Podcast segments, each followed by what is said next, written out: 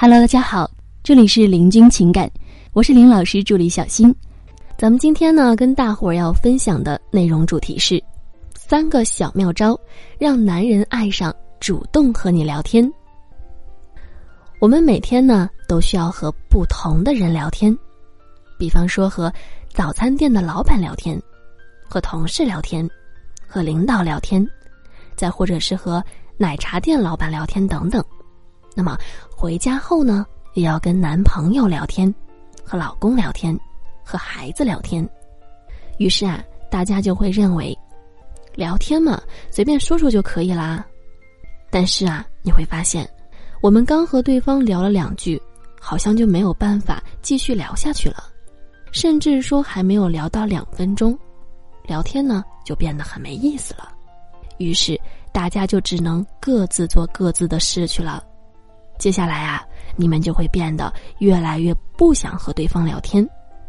如果是情侣，那么这样长期缺乏沟通，必定是会产生矛盾的，轻则相互吵架。数落彼此不在乎自己，重则呢，则会导致分手离婚了。所以，如果你想让对方愿意和你聊天，愿意和你沟通，对感情啊就会有非常大的帮助。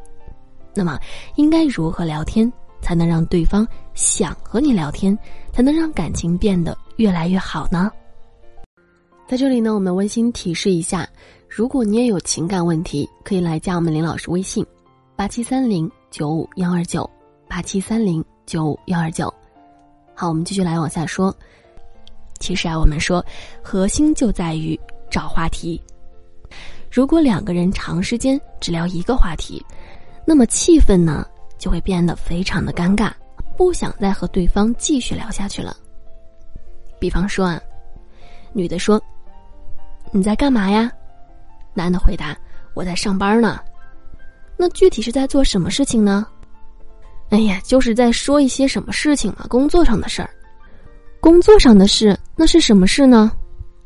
然后男的又说：“哎呀，算了，跟你说了你也不懂。”女生呢又说：“你说了我不就懂了吗？你快和我说说。”然后男的说：“算了，不说了啊，我工作了。”那么，其实这样的一段对话呢，我们可以看到，这样的聊天是存在很大的问题的。问题究竟出在哪儿呢？啊，可能呢你会觉得，男人是不是就是腻了呀？就是不爱了，不想再和你说话了，所以呢，他是在故意逃避。其实啊，就算你换了一个人，比如说一个其他的朋友，那么我相信也一定是这样的结果。为什么呢？为什么呢？因为女生一直在一个话题上反复的聊，工作做了啥，具体是啥，那么发现呢，绕来绕去都是在围绕工作这个话题。所以啊，不管你是和谁聊，我相信别人都不想再继续和你聊下去了。不信呢，你可以试试啊，把上面的男女角色互换，当男友这样和你聊天的时候，你想一想。你觉得你还想跟他继续聊下去吗？不想对吧？当然不想了啊！不掐死他就不错了。所以呢，我们要想把天儿聊好，就必须要学会转换话题。那么，其实说到转换话题啊，也是很简单的，甚至都不需要你拥有太多的知识储备，你只需要用好我们下面提到的这三招。第一，评级聊天法。什么意思？就是说往话题的同一级别去延展。说简单点呢，就是往出现这个话题环境中的其他东西去延伸。在上面的工作话题当中，当聊了一两句之后，其实呢就可以往工作环境的其他东西去延展了。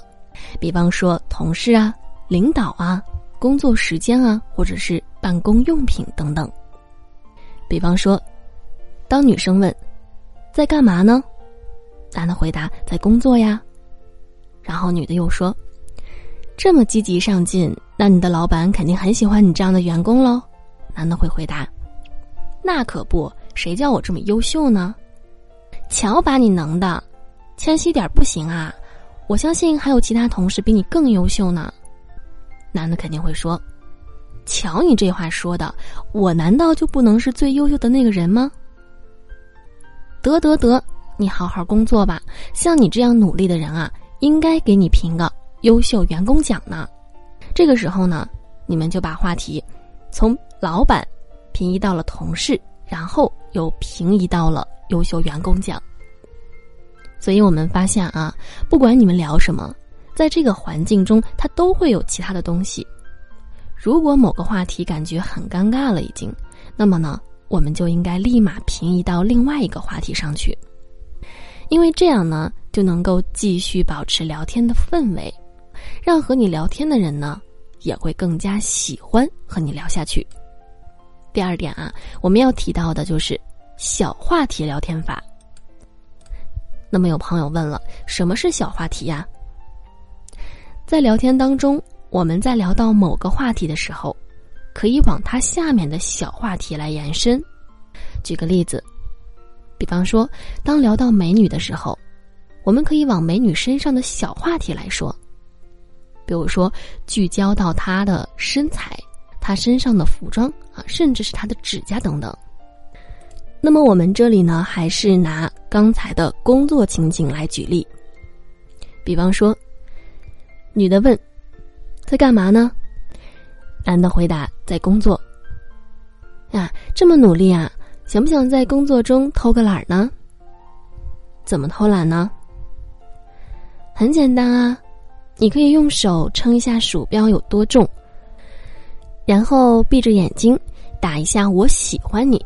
看看你能不能打出来，甚至呢，还可以拿个纸团把它投进垃圾桶里。那么这时我们看到啊，已经把话题是延展到了工作中的鼠标、键盘、垃圾桶。